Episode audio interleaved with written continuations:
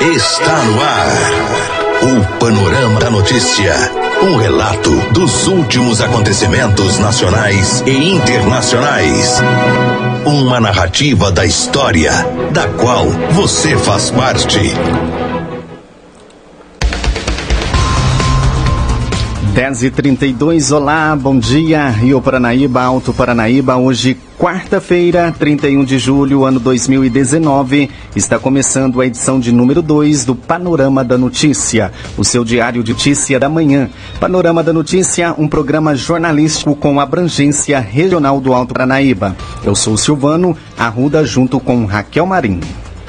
Bom dia, Silvano. Bom dia para você, ouvinte da Paranaíba FM. Você pode ouvir o Panorama da Notícia 99,5 MHz em mais de 15 cidades do Alto Paranaíba e também através das nossas plataformas digitais. Estamos ao vivo em um vídeo no site paranaíbafm9.com.br. O céu hoje amanheceu aberto. Neste momento, registramos média de 22 graus de temperatura no Alto Paranaíba. Chuva para nossa região e estamos no inverno brasileiro. E esta é a Rádio Paranaíba FM, a rádio que é a sua voz. Cobertura e alcance para milhares de ouvintes. Para falar conosco, mande-nos um mate no 34 3855 9195, um oferecimento de SIG, a melhor energia do Brasil. O nosso compromisso é com a informação séria e imparcial. É o jornalismo da Paranaíba FM disponibilizando seu espaço a serviço da comunidade nesse país chamado Brasil. Mais um dia está começando mais uma oportunidade de uma oportunidade de sermos ainda mais felizes. Você está na Rádio Paranaíba, a rádio que é a sua voz. Um ótimo dia. Confira agora os principais destaques do Panorama da Notícia. Nesta edição do Panorama da Notícia, você vai saber que. Motorista é preso por tráfico de drogas pela Polícia Militar Rodoviária ao ser avistado em alta velocidade na MG 190. Acusado de matar jovem por ciúmes da ex é condenado a 14 anos de prisão em Patos de Minas. Justiça afasta diretores que endividavam idosos de entidade de acolhimento em Araxá. Rio Paranaíba e outras cidades da região obtêm ótimas pontuações no ICMS Cultural. Tudo isso e muito mais aqui no Panorama da Notícia. Agora 10h34. Confira, confira agora no Panorama da Notícia a principal informação desta manhã. Acompanhe. As cidades de Araxá, Campos Altos, Ibiá, Luz e São Gotardo se destacaram através de suas pontuações na tabela do Imposto sobre Circulação de Mercadorias e Serviços, o ICMS, critério patrimônio cultural para o exercício 2020. Outras cidades da região que também tiveram uma ótima pontuação foram Rio Paranaíba, Patos de Minas e Uberlândia. Mariana é o município mineiro com maior pontuação no ICMS cultural, com uma diferença considerável em relação ao segundo colocado. É com base na pontuação dos municípios que o governo estadual disponibiliza recursos destinados ao ICMS cultural de cada cidade. Quanto mais pontos, maior será o recurso. Segundo o IEFA, 804 cidades foram pontuadas com base na análise de documentos enviados pelos próprios municípios. Confira a pontuação de algumas cidades. Araxá com 13,85, Campos Altos 13,60, Bambuí com 1,54, Ibiá 12,30, Luz 12,27, Perdizes 7,02, Rio Paranaíba 11,81, Sacramento 9,17, São Gotardo 15, Patos de Minas 15,28, Uberlândia 16,75 e Uberaba 12,75. Agora 10 horas 36 minutos, o nosso bom dia para você. Olha, um micro-ônibus, veículo utilizado pela Secretaria de Saúde de Campos Altos para o transporte de pacientes no tratamento fora de domicílio, sofreu um acidente na manhã dessa quarta-feira 31, por volta das 6 da manhã, no quilômetro 773 da BR-262, próximo a Uberaba. O Triunfo, a Triunfo Conceba informou é, que três veículos se envolveram no acidente: um caminhão, uma carreta e um micro-ônibus. Ainda segundo a concessionária, as equipes estão em atendimento, mas a informação preliminar é que uma vítima do sexo feminino e outra do sexo masculino serão redas para uma unidade de saúde. Conforme apurado, um caminhão fazia uma ultrapassagem para não colidir frontalmente. O condutor do micro-ônibus desviou o veículo, que colidiu com um barranco às margens da rodovia.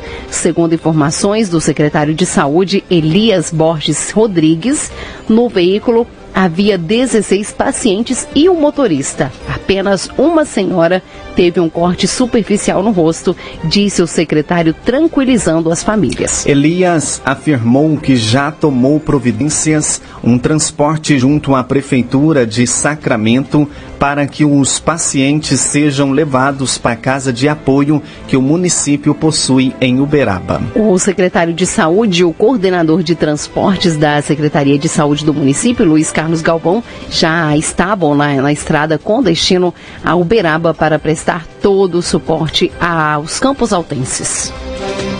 Agora 10h38 aqui em Rio Paranaíba e processo que investiga Fernando Pimentel deve ser concluído ainda neste ano. Edilene Lopes traz os detalhes governador Fernando Pimentel e o empresário Benedito Rodrigues de Oliveira Neto Bené prestaram depoimento nesta terça-feira no Fórum Lafayette em um processo da Justiça Eleitoral relacionado à Operação Acrônimo. O petista é acusado de lavagem de dinheiro na prestação de contas de campanha, suspeito de ter emitido notas falsas para lavar dinheiro de propina e fazer caixa 2 de campanha. Aparentemente tranquilo, Pimentel passou pela imprensa e disse que não daria entrevista. Tudo que eu tenho para falar aos autos lá do processo, agora aguarda decisão da Justiça. Bené também não deu nenhuma declaração. O promotor do caso, Ivan Eleutério, diz que aguarda condenação nesse processo, que corre segredo de justiça. Foram ouvidos nesta terça-feira os acusados. Um membro do Ministério Público disse que depois dessa fase vem as alegações finais e, por último, a sentença, que deve sair ainda neste ano. Encerrados os interrogatórios, foi aberto prazo às partes para requerimento de eventuais diligências. Depois vai para a juíza, se houver requerimento de diligência,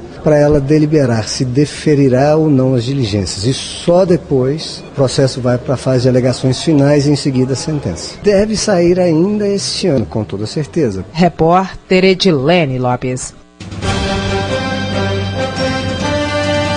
10 e 39, um idoso é vítima de golpe financeiro no Triângulo Mineiro. A reportagem é de Matheus Malaquias. Integrante do Conselho Municipal do Idoso de Araxá, no Alto Paranaíba, foi preso após apropriar dos benefícios dos moradores de um lar de idosos da cidade, que acolhe atualmente 56 moradores em situação de vulnerabilidade social. A prisão só foi possível após denúncias feitas à Promotoria de Justiça de Araxá. Segundo informações do Ministério Público, o homem era responsável pelo setor financeiro do lar de idosos, função que, entre outras atribuições, permitia acesso aos benefícios e a gestão dos cartões bancários dos residentes.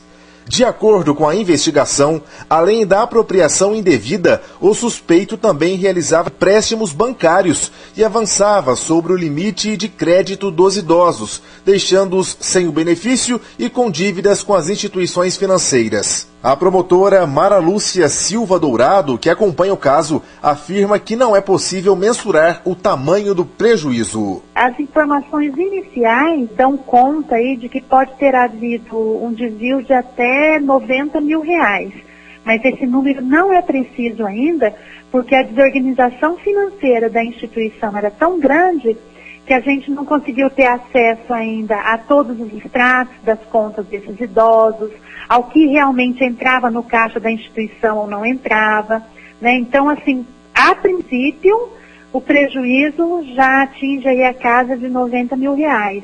Mas esse não é um valor preciso ainda em função da desorganização financeira da instituição. A diretoria do Lar de Idosos foi afastada da gestão. Uma interventora, meada pela segunda vara civil de Araxá, vai responder pela instituição nos próximos 90 dias. A Polícia Civil investiga o caso. Do Triângulo, repórter Matheus Malaquias.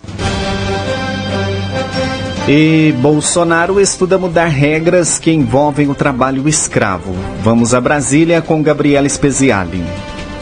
As novas críticas do presidente Jair Bolsonaro foram em relação à emenda constitucional de 2014, que prevê que as propriedades rurais e urbanas, onde houver exploração de trabalho escravo na forma da lei, serão expropriadas, ou seja, serão retiradas legalmente do proprietário e serão destinadas à reforma agrária e a programas de habitação popular sem indenização. Durante a cerimônia de anúncio da revisão de 36 normas que tratam das regras de proteção da saúde e da segurança dos trabalhadores, Bolsonaro afirmou que alguns juristas entendem que o trabalho análogo à escravidão também é escravo. Vale ressaltar que o termo análogo à escravidão é utilizado para designar situações degradantes, semelhantes ao trabalho escravo, uma vez que a escravidão foi abolida oficialmente no Brasil em 1988 com a Lei Áurea. A linha divisória entre trabalho e escravo é muito tênue. O empregador não pode, especial homem do campo, que se aplica à cidade também. Então o trabalhador, o empregador, tem que ter as garantias, não quer maldade para o teu funcionário, nem quer escravizá-lo. Isso não existe, né? Pode ser que exista na cabeça de uma minoria insignificante aí, que você tem que ser combatido. Mas deixar com essa dúvida quem está empregando, se é análogo ou não é, leva o terror para o produtor. E depois do presidente norte-americano Donald Trump manifestar satisfação com a indicação do deputado federal Eduardo Bolsonaro para ocupar o cargo de embaixador do Brasil nos Estados Unidos, dizendo que não se trata de nepotismo, mas demonstrando ao mesmo tempo que ele não sabia deste processo. O presidente Jair Bolsonaro expressou satisfação. Obrigado, Ronald Trump. Acabei de assistir o pronunciamento dele. É favorável à ida do Eduardo Bolsonaro como embaixador dos Estados Unidos. Temos certeza que Caso o Senado aprove essa ida para lá, os nossos laços comerciais serão fortalecidos. Eu tenho certeza que o Senado vai, vai aprovar. De Brasília, Gabriela Speziale. Agora, 10h44, o Sindicato dos Trabalhadores na empresa brasileira de Correios e Telégrafos e Cilares de Uberaba e região afirma que irá iniciar greve em 156 cidades do Triângulo Mineiro e Alto Paranaíba a partir do dia 1 de agosto. Volney Capoli, presidente do Sintec URA, comunicou ao Jornal da Manhã que a medida foi tomada em assembleia da categoria.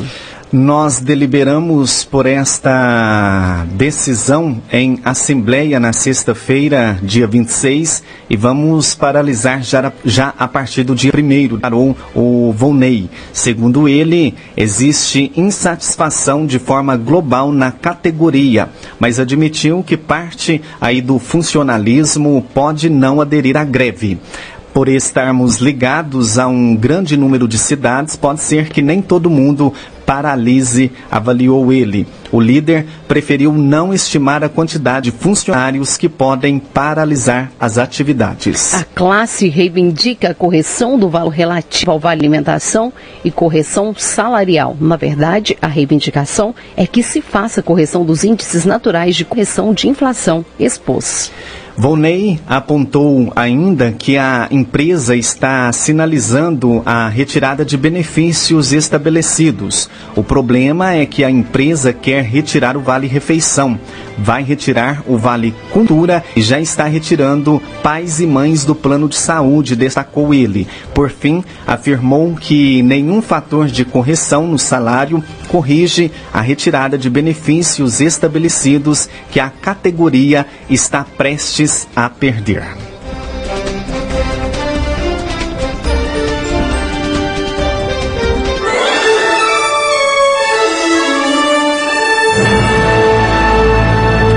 Após um pequeno intervalo, novas notícias. Estudo divulgado pela Unesco aponta que escolas da rede federal apresentam melhor infraestrutura. Polícia descobre fábrica de linhas chilenas no sul de Minas.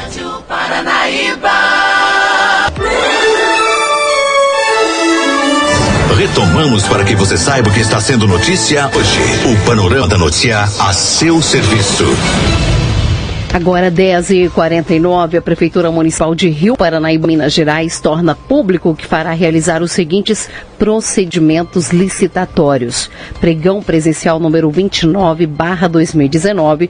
O objeto, registro de preços para aquisição e instalação de materiais de vidraçaria e forros em PVC diversos. A abertura dia 6 de agosto, às 12 horas e 30 minutos. Tomada de preços número 1, barra 2019. 2019, FMS, objeto contratação de empresa de engenharia arquitetura e urbanismo para construção de muros de contenção e fechamento da academia. UBS São Francisco, abertura 9 de agosto às 12 horas e 30 minutos.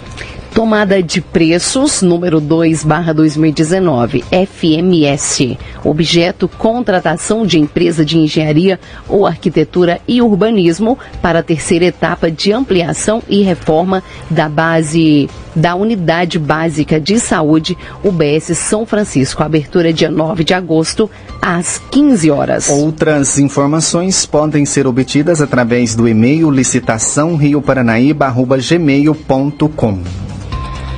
A polícia. A serviço da comunidade. Um homem de 31 anos foi preso pela Polícia Militar Rodoviária na noite dessa terça-feira, dia 30, por tráfico de drogas. Fernando Batista de Oliveira foi abordado em Monte Carmelo ao ser visto transitando em alta velocidade pela MG 190. Os policiais apreenderam maconha e sementes da droga. De acordo com informações da Polícia Militar Rodoviária, por volta das 19 horas, a equipe do GTR estava fazendo operação na MG 190, entrada da cidade de Monte Carmelo, quando avistou um veículo VW Saveiro rebaixada em alta velocidade. Foi feita a perseguição e o veículo foi abordado no interior da cidade de Monte Carmelo. Ao ser procedida a abordagem e busca no interior do veículo, foram localizados quatro tabletes de maconha. Em diligências na residência de Fernando, foram localizados mais uma bucha de maconha e sementes é, da, da planta de uma balança de precisão. Toda a droga pesou cerca de 120 gramas. Fernando foi preso por tráfico de drogas e todo o material apreendido. Ambos conduzidos para a delegacia de polícia da cidade de Patrocínio. Agora, 10 e 52 o Tribunal do Júri se reuniu esta terça-feira, dia 30, para julgar Igor Aquino de Araújo pela morte de Matheus Ferreira Fernandes. O crime aconteceu no dia 1 de março do ano passado, no bairro Sorriso, em Patos de Minas. Igor foi condenado a 14 anos de reclusão por homicídio duplamente qualificado. Ele vai cumprir a pena inicialmente no regime fechado. A Polícia Militar começou os rastreamentos de imediato e conseguiu prender Igor no mesmo dia. Na delegacia, ele já chegou dizendo que era para morrer mesmo. Ele havia confessado o crime e quatro projéteis chegaram a ser recolhidos no local do crime. Mateus estava se relacionando com a ex de Igor, o que teria lhe despertado a ira. No julgamento, após os debates entre acusação e defesa, os jurados entenderam que Igor agiu por motivo fútil e recurso que dificultou aí a defesa da vítima. Os jurados não reconheceram a tese de legítima defesa e nem que ele teria agido por forte emoção. Igor, que já estava preso no presídio Sebastião Satiro, deve voltar para trás das grades onde vai permanecer até nova decisão da Justiça. Antes de ler a, a, sentença, o juiz Vinícius de, de Ávila Leite aproveitou para falar um pouco sobre a natureza humana e pediu que as pessoas trabalhem todos os dias para se conterem em momentos de raiva. Ele citou a evolução tecnológica com equipamentos antes impensados, mas que o ser humano pouco evoluiu e os crimes continuam a acontecer. O magistrado falou que os os pais podem ajudar muito as pessoas a tomarem as decisões mais acertadas. Ele também destacou que é necessário fugir de problemas. Eu já vi muita gente procurando dinheiro, saúde e sucesso e não conseguiu. Mas quem procura desgraça, com certeza acha, afirmou indicando que as pessoas devem ser mais pacíficas. Agora 10h54 e a polícia descobre fábrica de linhas chilenas no sul de Minas. Estela Torres traz as informações. Polícia Militar estoura fábrica e ponto de distribuição de linha chilena em Três Corações. Durante patrulhamento de rotina, os militares receberam denúncia de que um homem estaria fabricando e vendendo linha chilena em um bar no bairro Bela Vista. No local, os policiais conversaram com Edgar de Andrade, de 40 anos, que negou estar fabricando a linha cortante, mas confirmou que compra cartéis grandes de linha pela internet e usa uma máquina para transferir a linha para carretéis menores, que são vendidos por R$ 7,50. Edgar afirmou que comprou a máquina pela internet por 350 reais. No local onde a máquina estava funcionando, os policiais encontraram também um pó azul e cola. Edgar afirmou que era apenas para dar cor às linhas. Ele foi levado para a delegacia de Três Corações. Do sul de Minas, repórter Estela Torres.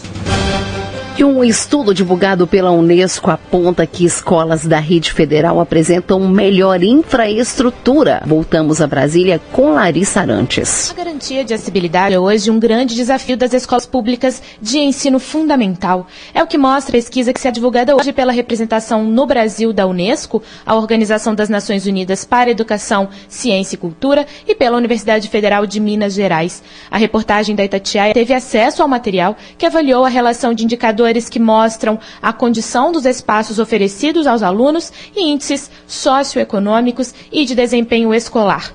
O estudo parte do princípio de uma boa infraestrutura é fundamental para garantir a qualidade do ensino. Por isso, foram analisados os seguintes critérios: área, como a localização da escola, atendimento, que avalia as etapas e modalidades de ensino, e condições do estabelecimento de ensino, e condições para a equidade, que avalia a acessibilidade dos edifícios. Em entrevista à repórter Camila Campos, uma das coordenadoras do levantamento, a professora da Faculdade de Educação da UFMG, Maria Tereza Gonzaga, destacou a questão da acessibilidade. Isso é um indicador que grita. É claro que a gente sabe que nós estamos mensurando isso com poucos itens, mas o que acontece é que nós temos muitas escolas que foram construídas no momento que não existia uma sensibilidade tão grande para essas questões, e aí nós precisamos fazer adaptações. E, e aí ele realmente grita. O estudo analisou a ligação entre os critérios relacionados às estruturas estruturas dos edifícios, por exemplo, e outros três indicadores já avaliados pelo Ministério da Educação, como o IDEB, o Índice de Desenvolvimento da Educação Básica. Além dele, foram considerados ainda o Índice de Complexidade das Escolas, que avalia as modalidades e etapas de ensino, e o Índice, o Índice do Nível Socioeconômico da Escola. Diante desses índices, a pesquisa concluiu que os valores mais altos dos indicadores de infraestrutura estão mais concentrados concentrados em escolas que apresentam melhores resultados do IDEB. Mesmo entre escolas públicas, quanto mais alto o índice, mais elevados são os valores dos indicadores de infraestrutura, com exceção do indicador Atendimento Educacional Especializado, que trata da acessibilidade nos espaços. Os resultados mostram ainda que as escolas públicas que ofertam o ensino fundamental e médio têm médias mais altas para todos os indicadores. No extremo oposto, estão escolas com ensino fundamental e a educação infantil, como explica a professora Maria Tereza Gonzaga. Nosso foco foram as escolas de ensino fundamental. Entretanto, quando eu, de, eu separo no censo essas escolas, existem muitas escolas que têm as outras ofertas simultaneamente. Ela oferece também o flu infantil e o médio. Por trás disso, aí é uma questão de espaço físico realmente. Porque se são prédios que têm condições de oferecer mais níveis, etapas de ensino, ela vai ter mais espaço para essa instalação. E isso acaba refletindo. O que a gente observa é que as escolas que têm apenas o Fundamental 1, em geral são escolas pequenas, muitas escolas em áreas rurais, muitas em lugares mais pobres, que só conseguem oferecer aquela, aquele nível inicial, e em geral são prédios pequenos, às vezes improvisados, que não vão ter espaço para ter uma biblioteca, não vão ter espaço para ter um, um laboratório, né? não vão ter espaço para ter uma quadra, e isso acaba refletindo nesses indicadores. De Brasília, Larissa Arantes. Os detalhes da notícia com Alexandre Garcia. Bom dia. O, a indicação de Eduardo Bolsonaro, deputado federal por São Paulo, mais votado do Brasil, para embaixador nos Estados Unidos, ganhou um, um entusiástico apoio do presidente dos Estados Unidos, eh, eh, o presidente Trump, embora não se saiba exatamente se ele já recebeu o pedido de agrément do Itamaraty. Né? É, normalmente o país primeiro pergunta: vocês aceitariam esse nome? Né? Não sei se ele já viu, mas ele já ouviu falar e deu um apoio, um apoio entusiasmado a isso. E parece que isso reforça a posição do indicado né, é, no Senado, que o Senado vai ter que aprovar o nome dele, tudo indica. Antes mesmo dessa, uh, dessa, desse apoio entusiasmado de Trump, já se notava que ele teria votos, sim, suficientes para ser aprovado. Então, o, o, até o presidente que indicou o próprio filho lava as mãos, o Senado aprovou, né? e o Trump quer. Então, a gente já, já vê um outro lado assim da possibilidade de uma nova fase de relações entre os dois países. Bom, uma, uma outra questão que a gente vê aí foi: uh, parece que o presidente joga frases supostamente polêmicas, né? polêmica para quem, quem qualifica de polêmica não gosta dele e tal, não votou nele e não quer que ele continue usando essas frases, afinal foi com essas frases que ele nos derrotou. De repente ele continua usando essas frases e vai de novo é, ganhar um.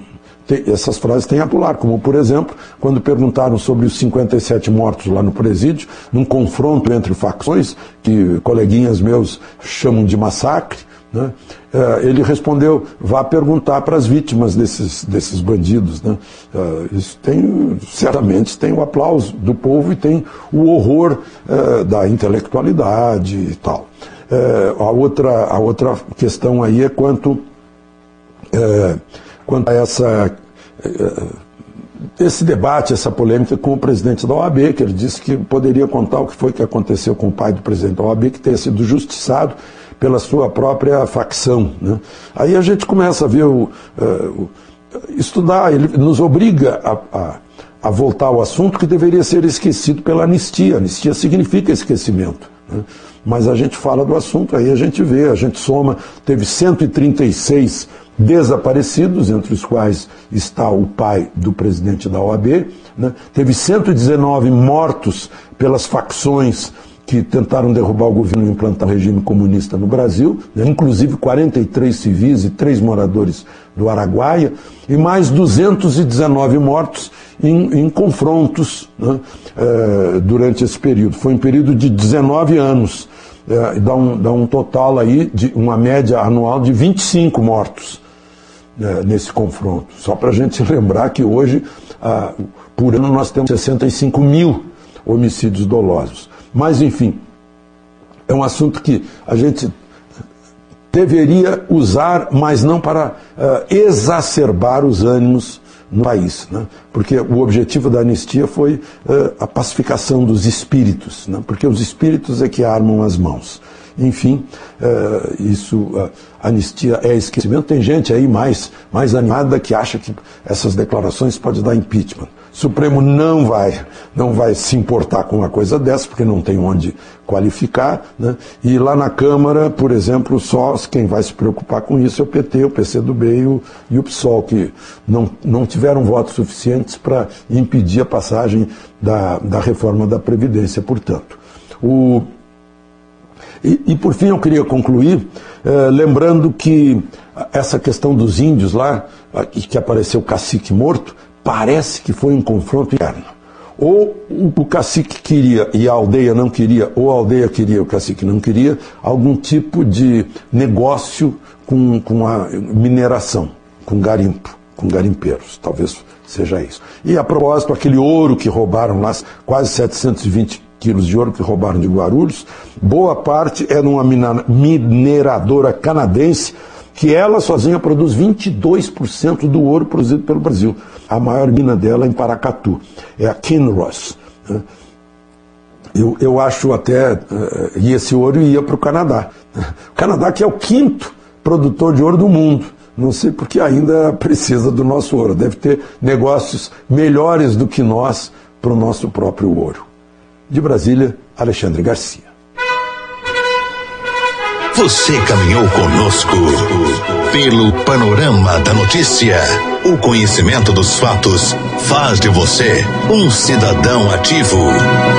Esse é o panorama da notícia no oferecimento de Semig, a melhor energia do Brasil. Agora 11 horas e 5.